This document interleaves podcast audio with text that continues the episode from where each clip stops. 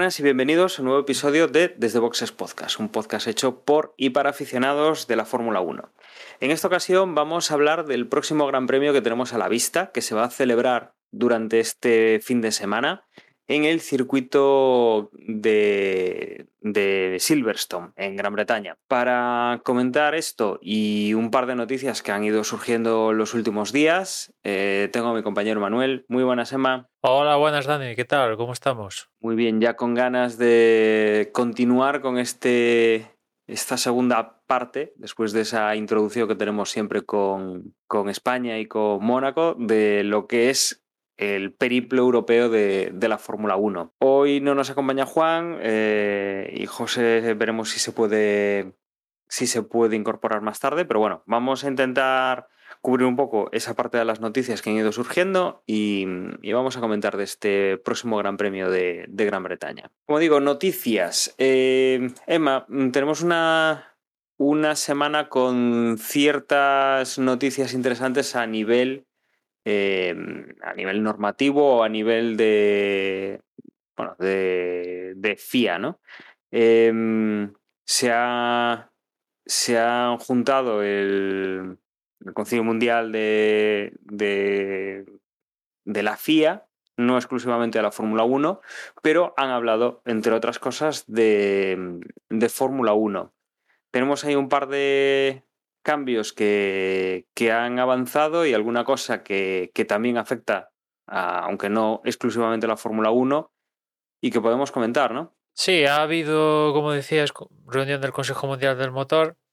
Se han aprobado cambios en el reglamento para este 2022. No son cambios, no estéis imaginando que han cambiado cosas para el famoso Purpoison o alguna cosa de estas, no son algunas cosas cosméticas para acabar de pulir el reglamento, por ejemplo, para que nadie se salga del tiesto a la hora de probar los neumáticos de utilizando los test estos que tiene Pirelli, pues ya ha habido eh, alguna investigación porque Ferrari cuando le tocó el turno se especuló, bueno, salieron unas fotos, está Ferrari usando los test estos de probatura de los neumáticos para el próximo año para poner piezas nuevas, bueno, una investigación, al final quedó en nada, pero bueno, hay ese temor y pues en, en este una de las cosas que han introducido en, en, esta reunión pues ha sido que específicamente dicen que en los test estos para Pirelli no puedes hacer esto, esto, esto y lo otro, ¿no? Para que na nadie tenga sobre la mente, en la cabeza, hacer trampillas, ¿no? Entre otras cosas, ¿no? Después también han puesto unos test nuevos para los alerones, eh, ¿qué más? Eh, van a poder, ahora los equipos van a poder cambiar la unidad de potencia en parque cerrado, de clasificación a carrera y con un cambio de, de unidad de potencia a una nueva especificación, lo cual, pues bueno, uh, igual a alguien se lo plantea ahora que vamos a entrar en, en época de de cambiar unidades de potencia e incluso penalizar, pero en este caso si no es por romper el número de, de piezas, si alguien quiere, pues va a poder cambiar la unidad de potencia de clasificación a, carrera rompiendo el bueno no sé ahora ya no sería rompiendo el parque el parque cerrado no ahora fruto de, de este cambio lo cual bueno pues Vamos a ver si alguien lo aprovecha. Y después también van a poder, la FIA va a permitir a, los equipos reparar en cierta manera la unidad de potencia, ¿no? Dentro de, ciertos parámetros, ¿no? Para poder reparar, pero digamos que siguiendo un patrón, porque claro, eh, se trata de, reparar sin tener que recurrir a cambiar pieza, con lo cual posible penalización está ahí a, media tinta, ¿no? Esto de cara a 2022, pero han ido más allá porque también han anunciado, han planteado cambios para los próximos años. En concreto hay uno que, aquí evidentemente las notas de, la FIA de- de- del evento no comentan, pero si vas a, vas a hurgar en, en los respectivos reglamentos, ¿no? Donde te señalan los cambios que han hecho para este 2022 y después también los cambios hechos para 2023 y 2024. Hay uno en 2024 que en, su momento llegó a estar previsto y de hecho, si no voy mal, la Fórmula 2 lo, lo lo- l- ya funciona en él como probatura para la Fórmula 1, que es el tema de las mantas de los neumáticos.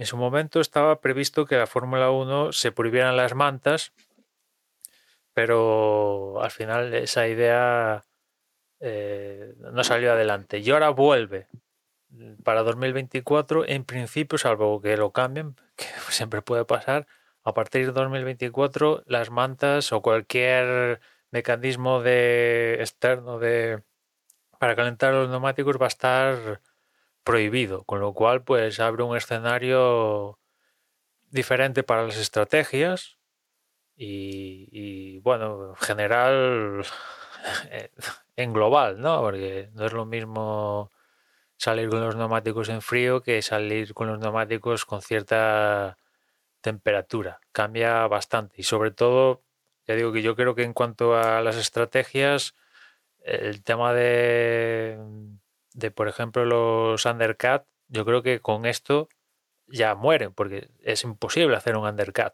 uh, con, con, con, esto, ¿no? Porque evidentemente vas a poner un neumático frío que te va a costar, no sé, dependiendo del monoplaza y tal, imagino que las escuderías lo intentarán resolver de la manera más favorable para, para ellas, pero al menos una o dos vueltas vas a tardar en poner el neumático en, en perfectas condiciones, con lo cual el undercut adiós muy buenas, ¿no? Ahí ya, ya se da, esa ventana se ha, se ha perdido, ¿no?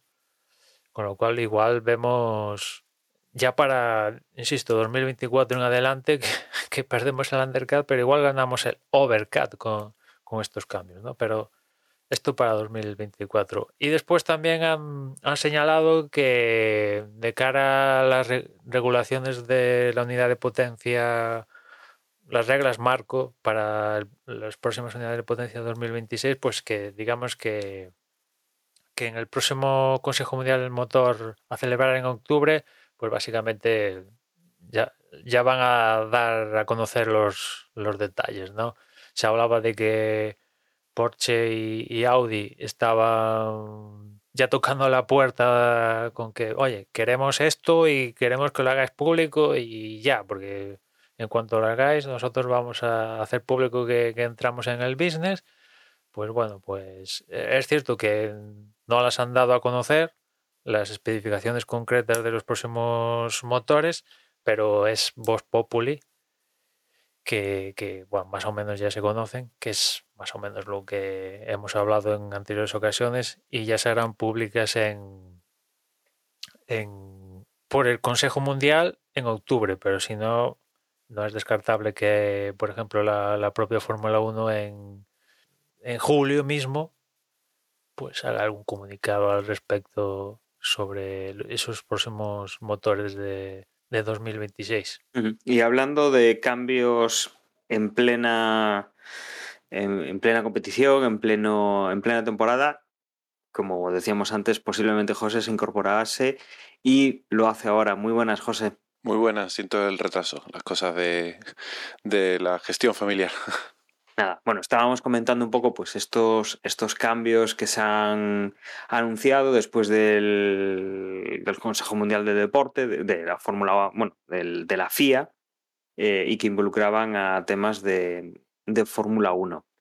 Eh, de esto que hablaba Emma de los motores del, del 2026 o esa nueva normativa que tendrán que anunciar, esos cambios, esas posibles entradas, Sí que estos días vi un titular, pues que era, me parecía muy clickbait para, para picar ahí, para, para entrar en, en un artículo que luego finalmente pues, pues no lo cogí en un buen momento y no lo, no lo leí, eh, pero sí que lo he estado buscando un poco si había alguna noticia en, la Fórmula 1, en la página oficial, y sí que a través de varios enlaces sí que he ido, eh, sí que he ido encontrando información. Eh, en la página de la Fórmula 1 anuncian que durante este fin de semana Vettel hará una, entiendo que es una pequeña em, exhibición, ¿no? Con un Fórmula 1, un Williams del año, dos, del año 92, que había conducido Nigel Mansell, y que mm, la peculiaridad de todo esto iba a ser el combustible que iban a utilizar. Entonces, tirando del hilo del combustible, recordemos que la FIA eh, y la Fórmula 1 están hablando desde hace mucho tiempo, aparte de la reducción de costes y un poco pues del tema medioambiental, que obviamente eso va a tener de, mm, repercusión o de, bueno, pues al reducir costes, menos entrenamientos, menos, menos neumáticos, desde luego, pues eh, el impacto es menor, pero siempre están buscando ese impacto, no impacto cero, sino ese, ese equilibrio, ese, esa neutralidad de emisiones, eh, que es un objetivo que se había marcado, quiero recordar que para el 2030, y mm, con todo esto, pues quieren dar un paso más allá, y el titular de la noticia que había leído venía a hablar también de ese... Eh, de esos combustibles Em, que eran eh, neutros en, emisiones de carbono, que, bueno, que, al final el balance pues no eh, era cero, ¿no? Entonces aquí, bueno, Vettel va a utilizar un combustible nuevo que están probando, que están ya pues haciendo algún tipo de, pruebas. Recordemos que este año, por ejemplo, los coches del 2022 ya están corriendo con mezclas con etanol, con etanol em, que es renovable, que es eh, bueno, pues como, como lo que estamos utilizando además en, coches de calle, ¿no? El famoso E10 o, E5 que nos echan en la gasolinera, bueno, pues tiene una parte de etanol, no todo es eh, combustible fósil de los de toda la vida. Y lo que estoy leyendo es, bueno, ya venía del 2021 que hablaban de, tener un, este combustible eh, hacia finales de, de la década, ahí entra el tema de la normativa de 2026 que comentabas.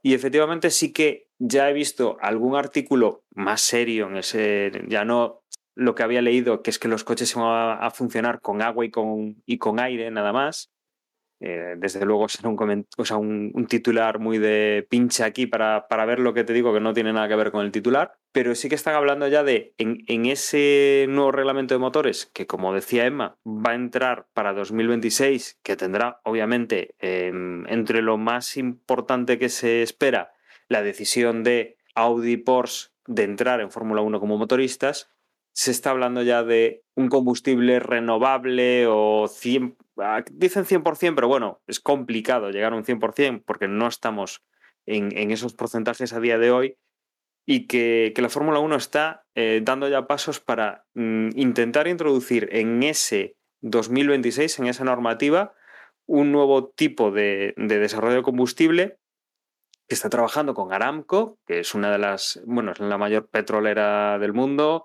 patrocinador de la Fórmula 1 y que está también trabajando con otros eh, fabricantes de, combustibles y, con ese objetivo, ¿no? Em, pasar por encima ya del, E10, que es lo que están utilizando esta temporada, 90% fósil, 10% renovable, llegar a ese, a ese 100%. Desde luego sería ya no solo para la Fórmula 1, sino que sería algo sumamente importante para todo el mundo del motor, competición, eh, el día a día del, usuario em, que utiliza un coche, pues de, que puede utilizar un coche con combustible no fósil y que desde luego pues veremos en qué queda, ¿no? Pero bueno, visto aquel titular de van a andar con aire y con agua, bueno, pues algo de verdad había por ahí, algo de, de noticia teníamos y veremos un poco a qué se llega en, en toda esta investigación, ¿no? Desde luego sería interesante de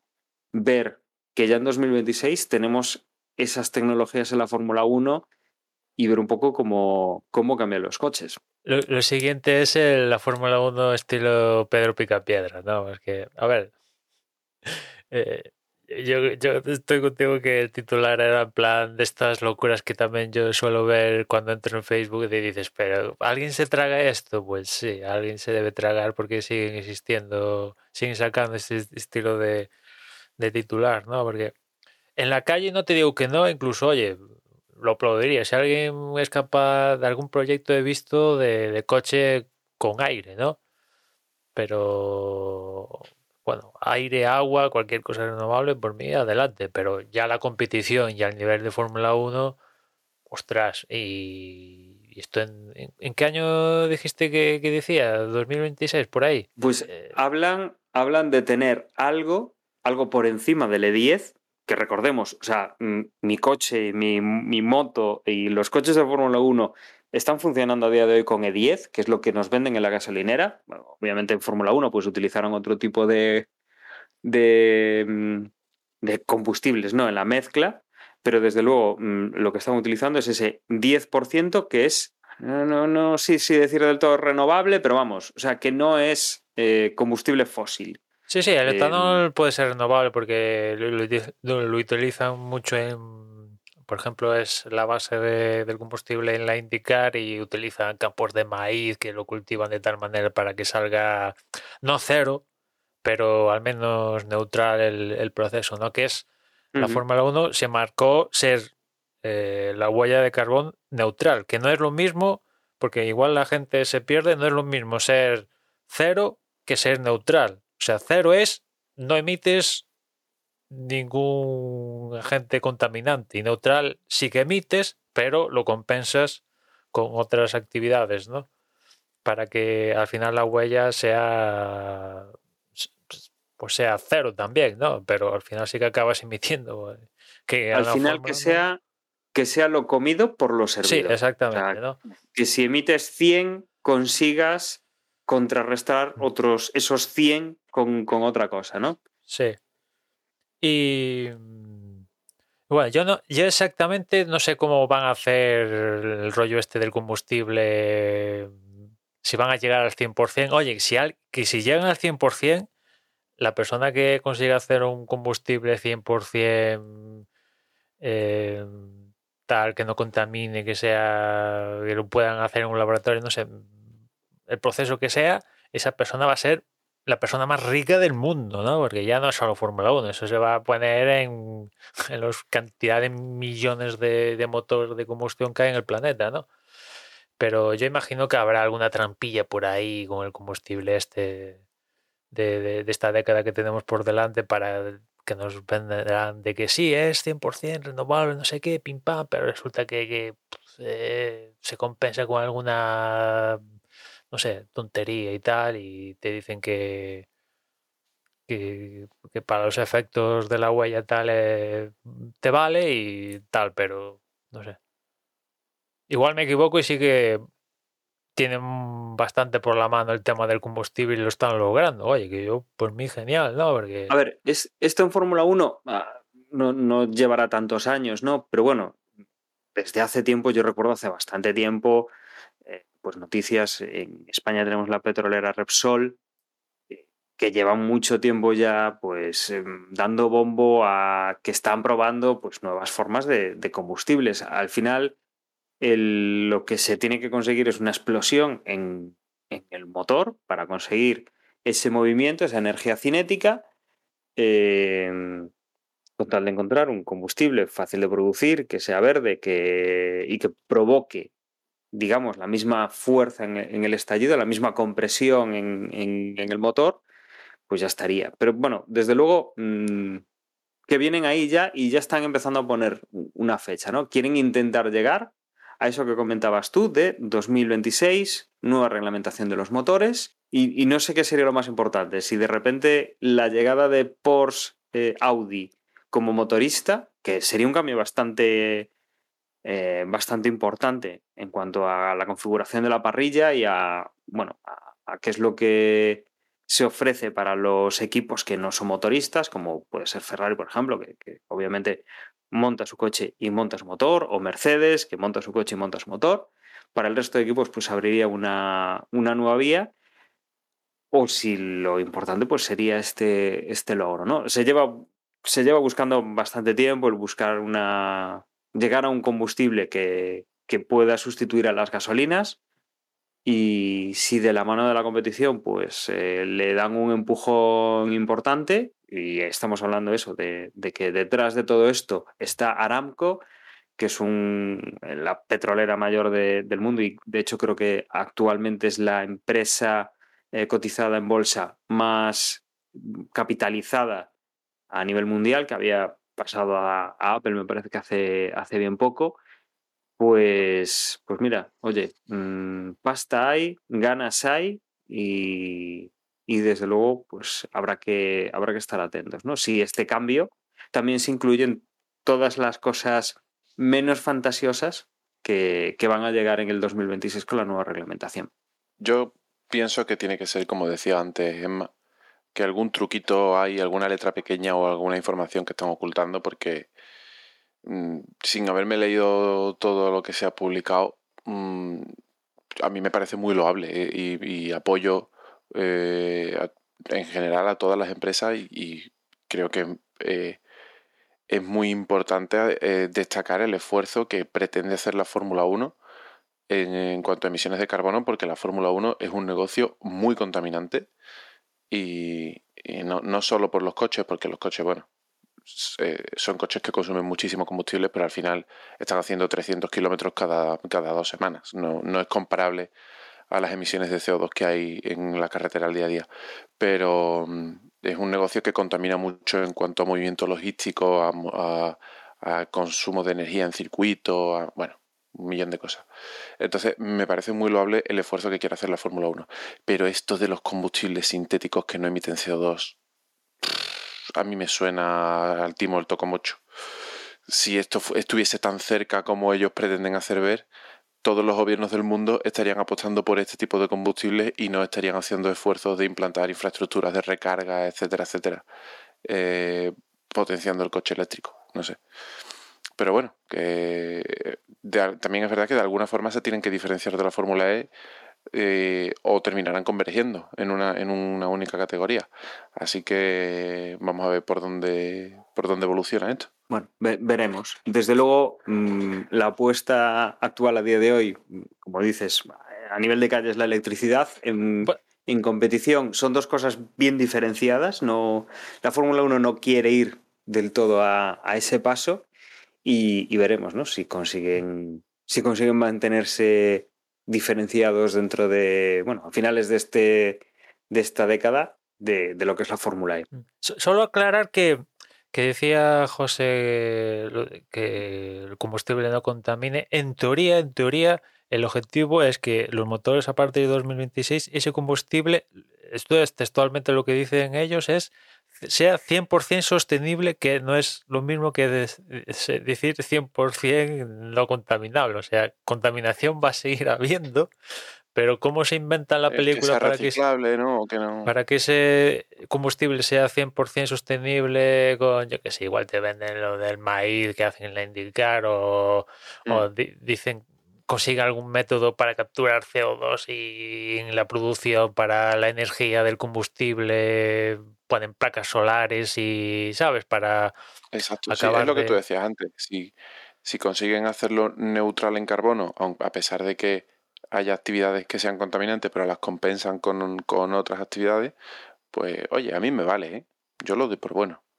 Tampoco. Sí, sí, porque, claro, es lo que te... No, no se puede conseguir la emisión cero.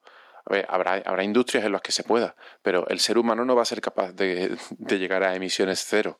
Y la Fórmula 1 lo tiene complicado. Y, y desde Sí. luego, si alguien consigue un combustible ya no solo 100% sostenible, sino 100% no, no contaminante y que no haya que alterar los eh, cualquiera de los, Hombre, los mo- motores los de motores, combustión presentes los en, motores, en- claro no en la humanidad, esa persona acaba de resolver uno de los mayores Claro. problemas de la humanidad, yo creo. A esa persona le dan el Nobel al, min- Seguro, al minuto siguiente. Hombre, yo entiendo que, que eso conllevará un cambio de motores, claro. No es, no es. No tiene sentido que ahora de pronto puedas echarle a los motores de hoy en día aire y agua y funcionen. Eh, Los motores tendrán que ser distintos. Sería la pera. Bueno, yo creo que no- no- eso no sale ni en las películas. De tan fantasía que, que es, mira que en las películas tiran de imaginación a veces, pero esto ya es pasarse, ¿no?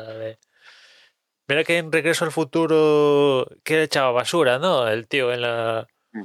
en la segunda y tal, pero tenía ahí un, un rollo nuclear, no sé qué, ¿no? A ver, aquí lo más, lo, lo más sencillo para ellos, yo creo que eh, es poner irse al eléctrico, ¿no? Aparte ya tienen experiencia, ya hay mucho desarrollado, pero claro, es lo que decía José, aquí tienen al lado la Fórmula E tal, que no se quieren parecer y tal, pero al final van a estar condenados de una Sí, sí, si forma tiran- u otra. Si, si tiran por ahí no tiene sentido Fórmula E y Fórmula 1. O sea, son Sí. las dos categorías punteras que se diferenciaban en que unos tenían eléctrico y otros tenían motor de combustión. Pero si de repente todos son eléctricos, Y, ¿por y qué- recuerdo a... tienes dos fórmulas distintas, claro. Y- Y recuerdo a la gente que Liberty tiene una participación importante de la Fórmula E. O sea que es cierto que en el contrato está que el único campeonato de la FIA con eléctrico es la Fórmula E por hasta 2030 o 40, no sé cuándo firmaron el- la historia esta, pero bueno. Si hay que llegar a Pachas pasado mañana, esta gente sabemos que llega, no hay, ese no va a ser problema. Más cuando Liberty, ya digo, que tiene una participación importante en, en la Fórmula E, que debe ser como el uno de los dos o los tres dueños de, de la competición. O sea que si, si, si lo ven, sí, no, no, no tendrán problema, ¿no? Pues es- estaremos atentos a estas eh, noticias que puedan ir saliendo y viendo un poco también qué, qué base tienen y tal. O sea, aquí lo hemos comentado, no por la coña de, de que funcionen a base de agua y de, y de aire, em, sino más que nada porque después en la página de Fórmula 1, pues sí, están dando, están dando otro tipo de noticia menos sensacionalista, pero bueno, em, que, su propósito va por ahí. Veremos, veremos cuánto consiguen avanzar en ese campo antes de, de presentar pues, esa, esa reglamentación para el 2026, que como decíamos, o sea, si es para el 2026, n- no lo vamos a ver el año anterior o con poco tiempo, lo veremos con, con un relativo tiempo, eh, posiblemente eh, a finales de año de forma oficial por la FIA, pero, pero bueno, que igual tenemos alguna algún adelanto por parte de la Fórmula 1. Y, y perdona, Dani, que te acorde, pero este año cuando introdujeron el tema de la mezcla esta que decías tú, Dani, el, el 10% que tiene que ser eh, etanol, en principio se habló de que iban a perder prestaciones, evidentemente, que yo imagino que al final lo han acabado resolviendo eh, la gente que hace motores en- en el campeonato, ¿no? Ferrari, Honda, barra Red Bull, Mercedes, etcétera, más o menos. Y el resto, pues más o menos lo han sabido resolver y tal. Pero claro, meterse en 2026, donde yo imagino que el porcentaje este va a subir exponencialmente, pues eh, tampoco sabemos en, en qué potencias, en qué marco de potencia se van a mover los motores de 2026, ¿no? Pero yo imagino que deberían estar alrededor de lo que vemos ahora, más o menos, ¿no? Des- desde luego, Emma, piensa, piensa una cosa. em, claro, los coches del año pasado, comparados con los de este, tienen bastantes más cambios que haberle cambiado eh, ese 10% que le echamos de etanol en vez de, en vez de hacer un 100% de, mm, de combustible fósil, de gasolina. Con lo cual, el poder compararlos del todo, pues al final, oye, metes aerodinámica, metes neumáticos nuevos, metes historias. Al final, seguramente, pues si perdemos algo, se compensará igual con, con parte eléctrica, mejoras en los turbos o, lo que sea. Desde luego, m- va a estar complicado decir, ahora los coches corren menos y es exactamente por esto. Habrá que verlo, ¿no? Pero, pero bueno, veremos cuántas medidas nuevas meten, cuánto echan en, ese popurrí de, de cambios que habrá del 25 al 26, que serán los años que podamos eh, comparar, y, a ver si eso nos puede dar algún tipo de pista. Pero nada, veremos, veremos supongo que a lo largo de, esta última parte del año, o quizá primeros del que viene, veremos ya un poco por dónde van los tiros de esa reglamentación y, nada, que empiecen a que empiecen a alargar los equipos. Esto me gusta, eso no me gusta. Y si os parece también eh, una noticia que tenemos que afecta a esta temporada que ya es algo eh, propio de Fórmula 1 nada más, esto también viene pues de, de la FIA, del, de ese, esa normativa que estábamos hablando ya desde hace un gran premio debido a lo que se vio en el Gran Premio de, Canadá, de intentar limitar el porposing de los coches por normativa, eh, poner unos parámetros que los coches deben cumplir antes de, de la carrera y que eh, por fin empezamos ya a tener mm, más datos y es que se va a empezar a hacer la limitación efectiva a partir del Gran Premio de Francia, eh, que el Gran Premio de Francia será, mm, si no recuerdo mal, eh, efectivamente, casi ya a finales de este mes de, julio. Vamos a tener el Gran Premio de Gran Bretaña, el Gran Premio de Austria. Vamos a tener una semana por el medio y ya tendremos ese Gran Premio de, de Francia donde se empezarán a aplicar esos criterios que se están definiendo, que se han ido definiendo por parte de la FIA para que los equipos cumplan y que eh, limiten el efecto del proposing en sus coches eh, basándose pues, en, en, esas, en esas reglas. Vamos a ver cómo sale toda esta jugada de, de la directiva técnica, ¿no? A ver, van, a estar utilizando los datos de Canadá y aquí en Gran Bretaña y también en, en Austria, ¿no? Y según eso, pues van a acabar definiendo estos parámetros y tal y, y ya digo que yo que utilice una directiva técnica cuando, mira, se ha reunido el Consejo Mundial del Motor, si, si quisieran cambiar el reglamento, pues lo podían hacer, pero esto de utilizar una directiva técnica que, que, yo tengo entendido que es en plan aclarar cosas del reglamento, no establecer reglamento, ¿no? Pero bueno, ellos se lo guisan, ellos se lo comen y, y evidentemente si la FIA en una directiva técnica te dice que tienes que usar ruedas cuadradas, pues los equipos van a decir, pues va, vamos a tener que usar ruedas cuadradas a partir de ahora, ¿no? Porque si no, claro, como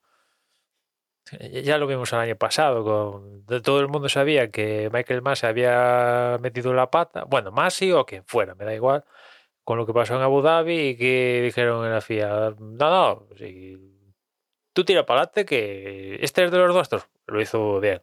No, y ahora, meses después, eh, hasta el propio Horner dice que Michael Massey se, se, equivocó, ¿no? Con alguna cosa que pasó en ese gran premio. O sea que.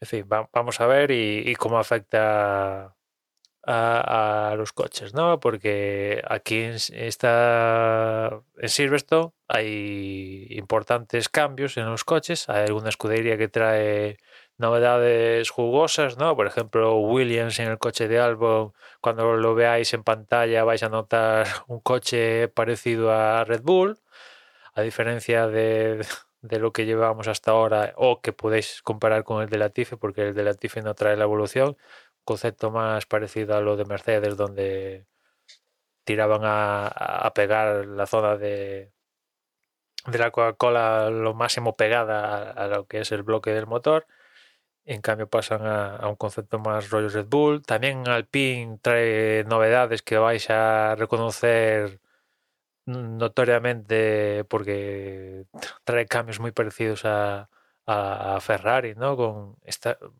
le ha puesto unos canales en la zona de los pontones Alpine y aparte trae un, un fondo plano nuevo.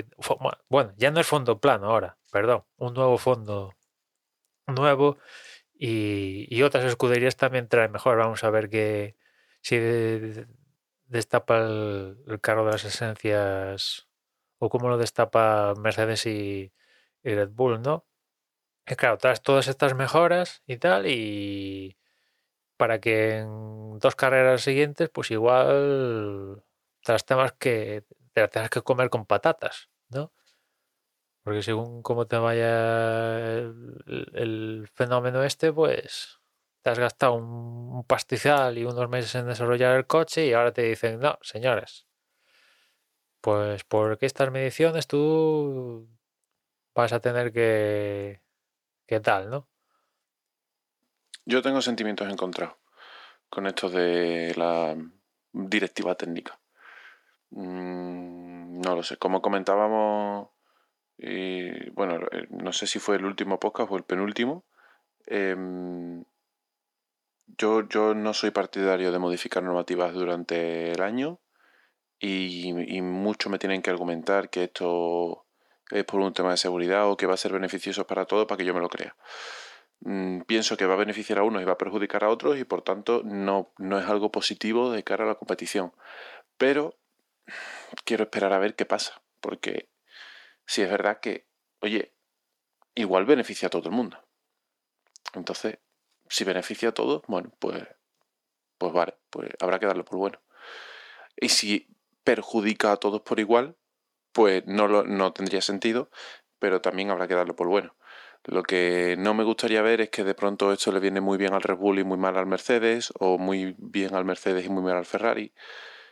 ¿Qué pasará? Si no es con esto, pasará con otras cosas. Pero bueno, vamos a ver. Yo prefiero esperar a ver qué pasa. eh, las próximas dos, tres carreras, cómo evoluciona, cómo, qué opiniones tienen los equipos, qué comentarios hacen los pilotos y a partir de ahí sacaremos conclusiones.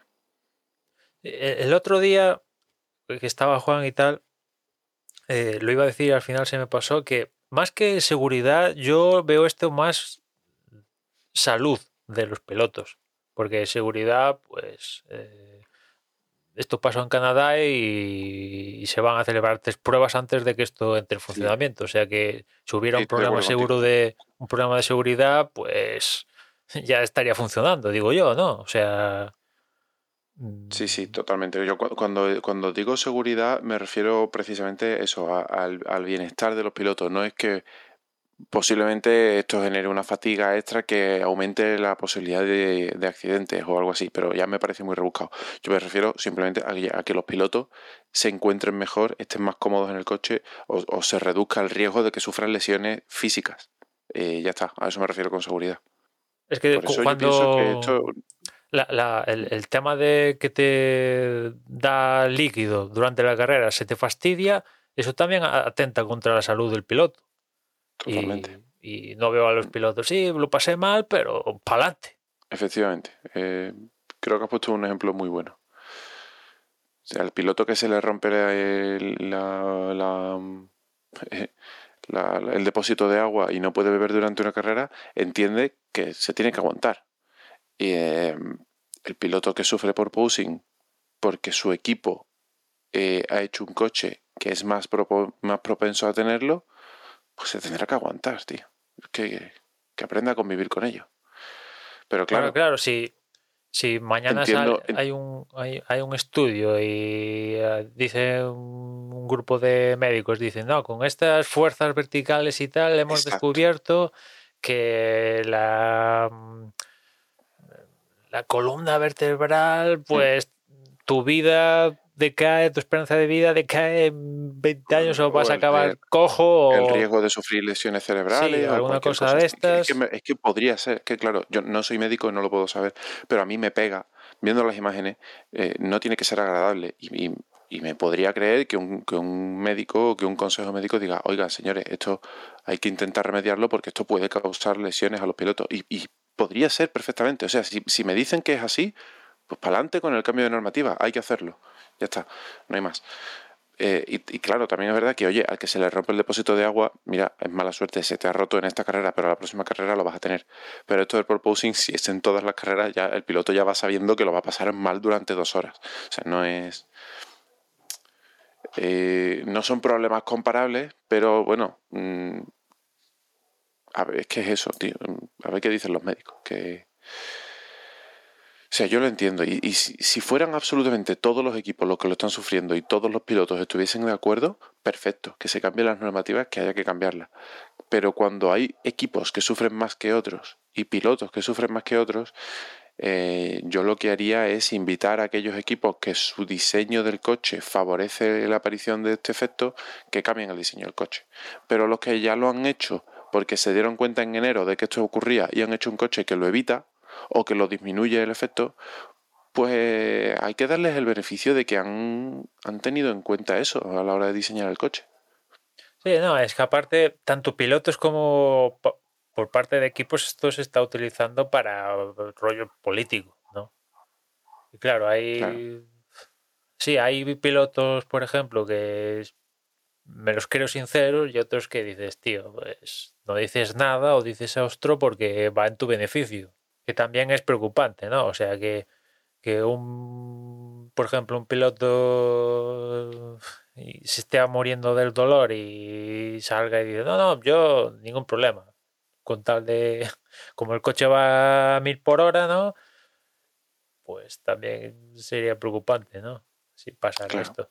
Y hablando de pilotos, eh, noticia que también hemos tenido en las, eh, los últimos días, eh, comentamos que se ha hecho oficial que Pierre Gasly eh, va a continuar hasta 2023 en Alfa Tauri. Un piloto, bueno, pues que se habló mucho con, con el tema de, de la renovación de Pérez, eh, que claro, ya teníamos pues a Verstappen y a Pérez en, en, digamos, en el equipo número uno de, de Red Bull, en esa escudería que, que al final Alfa Tauri es a la que aspiran los pilotos que están ahí corriendo, que se están formando.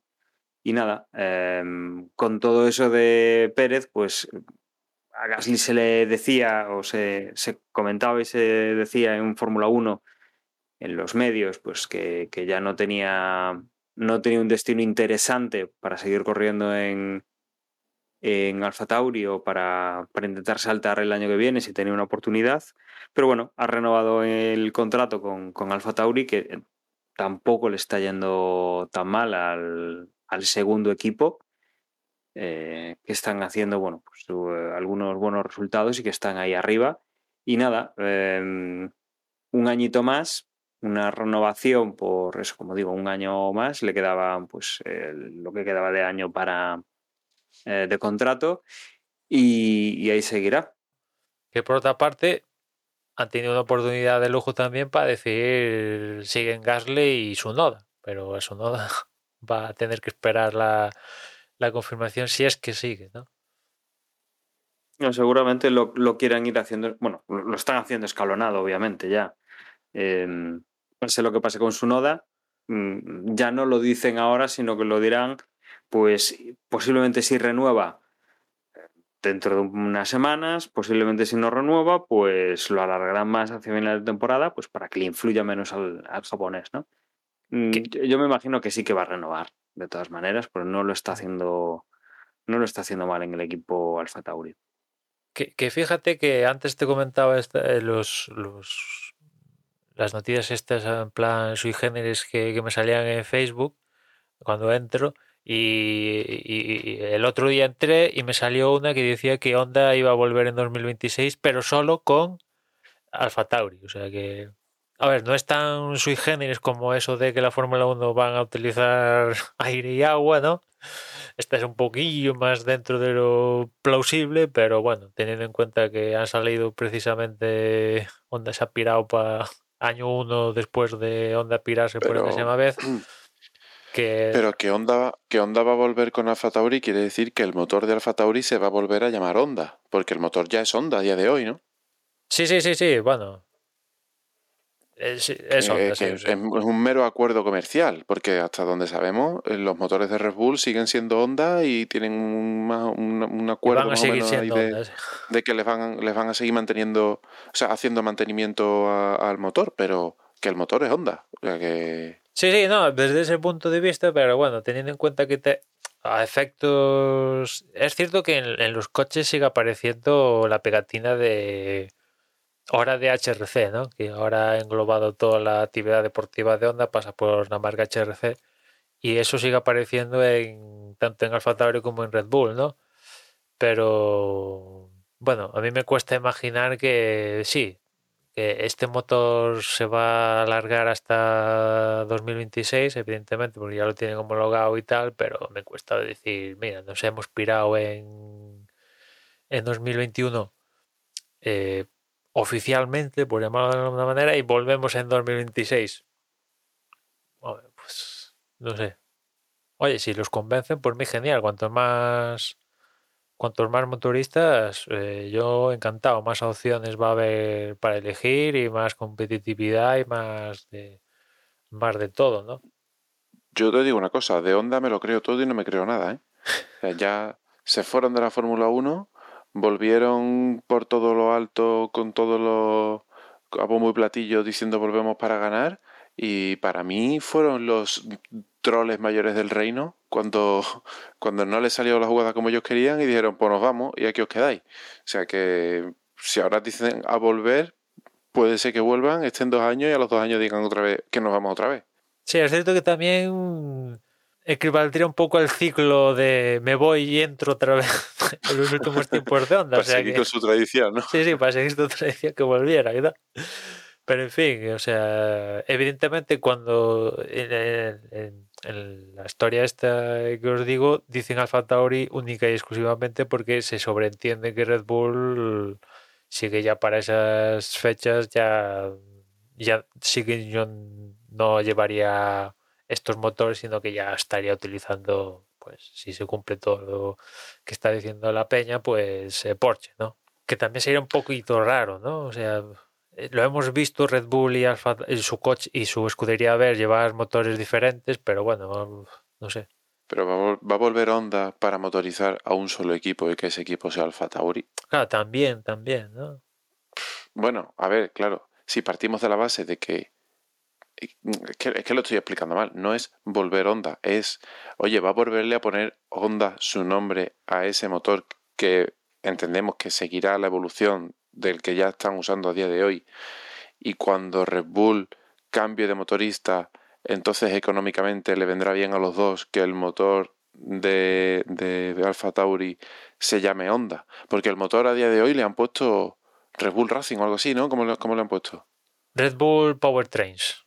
Vale, entonces claro, si tú ahora mismo tienes dos equipos bajo la marca Red Bull, con motores de marca Red Bull, si el equipo grande cambia a otro motorista que no es Red Bull, estás dando a entender que ese motorista nuevo al que le estás poniendo el, equipo grande hace mejores motores que el que lleva el equipo pequeño y el equipo pequeño lleva tu propio nombre. ¿Sabes? Es como... Mm, yo me hago mis motores, pero se los pongo a mi equipo B porque los motores que yo hago no son tan buenos como los que le compro a Porsche. Entonces tiene sentido que al equipo B le cambies el nombre para que esos motores ya no sean tuyos. si es así, entonces el motor que está usando Alfa Tauri es el mismo que está usando ya de hoy con la evolución que corresponda y lo único que le dirán a Honda es, oye, mira, que te acuerdas que nos habíamos peleado y que yo no quería poner tu nombre. Pues venga, que sí, que ahora sí, dame 200.000 euros y le, pones, le ponemos la pegatina con tu nombre al coche. Y le quitan la pegatina de Red Bull Powertrain. Sí, sí, salvo que... Bueno, salvo no, sí, tanto si Red Bull tira por Porsche o tira por hacer ya genuinamente sus motores y tal, pues imagino que, le iría bien que aparte de montarlos en dos coches, montarlos en, cuatro, ¿no? Claro. Y hmm. salvo que yo que sé, igual para 2026 Alfa Tauri ya no es Alfa Tauri, es de de Arabia Saudí, yo que sé, igual el equipo, yo que sé, ¿sabes? O sea, es que ya está, puedes entrar tus supuestos que Vete tú a saber, ¿no? Pero sí que sería. Una vez que ya Red Bull ha cogido el camino de, de, hacer algo con motores, ellos mismos, pues sí que sería raro, ¿no? Salvo que viniera Honda y dijera, mira, es que te damos. ¿Cuánto, cuánto pides? ¿Mil millones? Pues toma, ahí lo tienes. Eh, queremos. Y después lo que tú decías, si viene Honda y tal, o sea, ¿cuál es el objetivo? ¿Ser campeones del mundo con una escudería que lo máximo que ha quedado en el Mundial de Constructores, una estructura que el máximo que ha quedado en el Mundial de Constructores hasta ahora que, ha sido quinto, una cosa así? O sea, mm, que, lo que ha pasado hasta ahora, cuando se fueron de McLaren, fue, fue un, un paso, digamos, hacia atrás con Alfa Tauri para acabar dos hacia adelante con Red Bull, ¿no? Pero pues, que aquí, si vuelven con Alfa Tauri, ¿qué es? Una estructura que difícil ser campeón con, con esa estructura, salvo que yo qué sé, vengan con... Bueno, igual Honda compra la estructura, yo qué sé. Puede ser también lo que pase, ¿no? Pero mucho, mucho futurible, ¿no? El caso es que el pobre Gasly, ya lo comentamos cuando se anunció la renovación de, de Pérez, que evidentemente toda la escalera de, de ascenso de Red Bull pues estaba totalmente congelada y Gasly pues tuvo su oportunidad, ascendieron a Red Bull y pues la desaprovechó, lo bajaron a Alfa Tauri y ha conseguido importantes resultados, hasta una victoria con, el equipo. Y bueno, pues eh, evidentemente en otras épocas ya hubieran ascendido otra vez de nuevo a Gasly, pero teniendo en cuenta las circunstancias y tal, pues yo, yo creo que lo he comentado en alguna ocasión más aquí en, en el podcast que Gasly si quiere seguir teniendo aspiraciones de algo más, además de estar en Fórmula 1, a ganar y tal, tiene que eh, mirarse en el espejo de Carlos Sainz. Eh, sí, está muy bien, Red Bull te ha dado la oportunidad, bla, bla, bla, estás en Fórmula 1 gracias, en ello, ah, gracias a ellos, sí, pero a la mínima que tengas, pirarte de, de ahí e intentar algo, ¿no? Si tu aspiración es, pues, luchar por el campeonato, que no sé si Gasly tiene esa aspiración. Y con esto yo creo que hemos hecho un buen repaso a las noticias y lo siguiente sería, Emma, meternos ya, Gran Premio de Gran Bretaña, con los horarios. Gran Premio en las Islas Británicas, eh, ¿alguna consecuencia de tener? El viernes, eh, que esto ya estamos grabando jueves, esto ya es mañana viernes. Seguramente la gente lo esté escuchando ya con habiéndose disputado algún entrenamiento. Que por cierto, eh, algo estaremos haciendo mal cuando en el último Gran Premio, creo que fue Canadá, en el grupo, cuando llevamos hora y media de carrera, entró alguien preguntando a qué hora empezaba la carrera. O sea, algo estaremos haciendo mal cuando ha pasado eso, ¿no?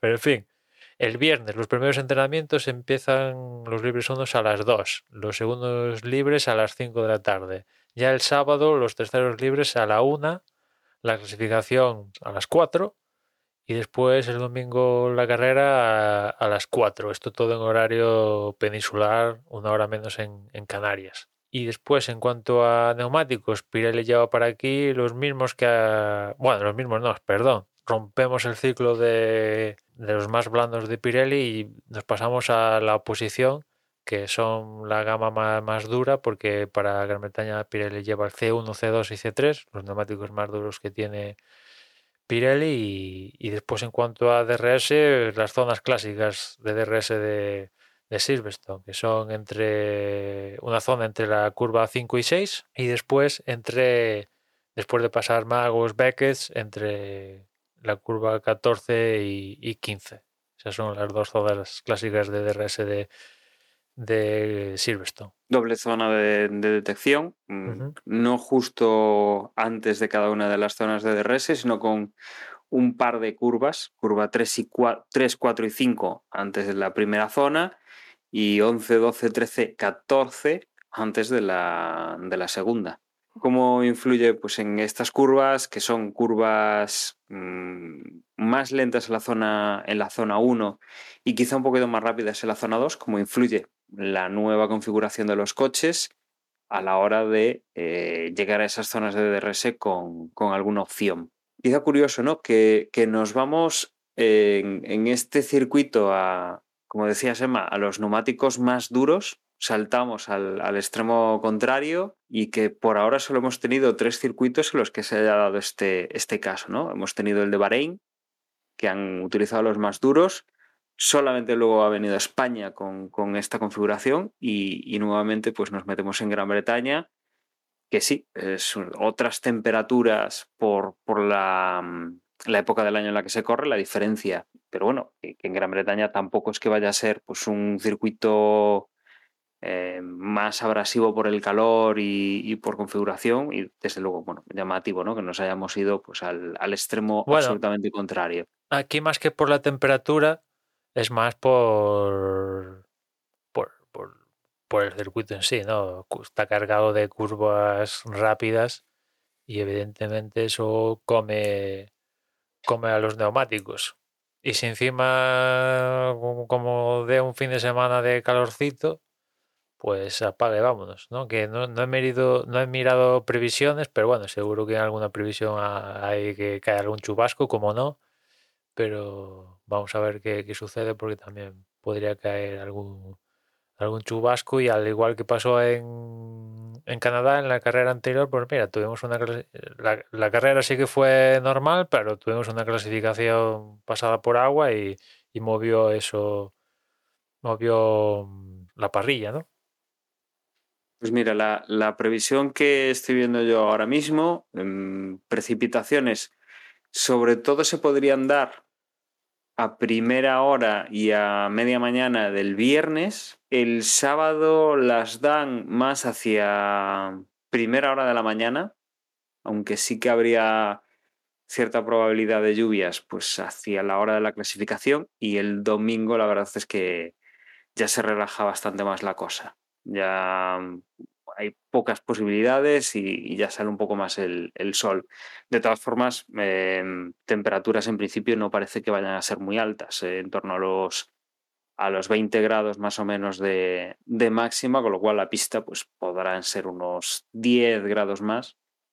Eh, como dices tú, bueno, el kit, el, el kit de la cuestión va a estar en, en la degradación propia del circuito y desde luego la temperatura no, no lo va a empeorar, no va a ayudar a que los neumáticos se deshagan más fácilmente. Vamos a ver, a ver quién reina aquí en, en Gran Bretaña. En principio, yo creo que, no, sé vosotros cómo pensáis, pero yo pongo claro favorito a los Red Bull aquí, vamos. En principio, aunque eh, Ferrari en clasificación también imagino que tendrá sus opciones de conseguir la enésima pole, pero en carrera yo sigo viendo fuerte a, a los Red Bull. Como se suele decir, al final los puntos se reparten el domingo, que es lo que va a ser importante. Em, pero yo me imagino que, el sábado sí que va a estar más reñida la, la clasificación, porque a una vuelta mm, hay equipos que lo están haciendo muy bien, pero desde luego cuando llegamos al domingo, que hay que hacerlo durante toda la carrera, por unas cosas o por otras, estamos, estamos viendo pues equipos que, que se, se, desdibujan, ¿no? Comparado con lo que están haciendo los sábados en clasificación, los viernes en entrenos, y, veremos. Mm, la duda, sobre todo, tenemos con, con, Ferrari, que lleva una temporada pues con abandonos, con, con problemas de rendimiento, con salidas de pista, con con problemas igual en alguna ocasión el viernes o el sábado y que, hacen que, los pilotos tengan que salir más retrasados. Y, veremos un poco esa fiabilidad también de, los motores Ferrari que recordemos que las últimas carreras, la última no, pero la anterior sí que, sí hubo un buen número de, de problemas en Ferrari y que, bueno, aunque lo decía creo que esta semana Charles Leclerc, no se descarta todavía para, para el campeonato del mundo. Estamos muy, eh, muy próximos al principio de la temporada todavía. Ya se han disputado un buen número de carreras, pero, pero desde luego queda más de la mitad. Aunque dice que, bueno, que las próximas cuatro carreras son, son importantes para, para ver cómo, cómo, consiguen evolucionar el coche o, o si consiguen, eh, digamos, no tener problemas que estaban teniendo ahora de, rendimiento, de fiabilidad, aunque bueno, o sea, lo raro sería que no dijera algo similar. Vamos, a, vamos a ver, Emma, como, dices tú, eh, si solo están ahí los Red Bull durante la carrera y el resto pues van un poco de comparsa o si tenemos un poco de competencia y tenemos una carrera animada. Y con todo esto, no sé si queréis añadir alguna cosa más, si no, podemos ir cerrando este, este episodio entiendo que, no, que no hay, no hay nada más después de todo el de todo el remesido que le hemos dado a, las noticias y bueno, lo que ya conocemos este circuito que no es nuevo, que, ya hemos visto en más ocasiones. Como siempre, eh, daros las gracias por haber estado ahí un episodio más. Desde luego, pues eh, es un honor para nosotros que, que nos estéis esperando todas las semanas para, poneros al, tanto de la Fórmula 1. Os recuerdo que nuestra página web es desdebox.es, donde vais a poder encontrar las formas de contacto y las redes sociales, además de, los podcasts eh, y, demás información de, del podcast nuestro. Eh, os dejo ahora con mis compañeros que también os van a recordar las formas de contacto y redes sociales y me despido hasta la próxima semana. Un saludo y hasta luego. En Twitter seguimos siendo arroba desde boxes y, nada, si también queréis acceder al grupo de Telegram, la dirección para acceder es t.me barra boxes y, nada más. Ya nos escuchamos en la próxima carrera. Bueno, y nada, os recuerdo que tenemos una dirección de correo que es desde boxespodcast.gmail.com y que podéis escribirnos ahí para lo que necesitéis o queráis contarnos. Y nada, un saludo y nos vemos en el próximo podcast.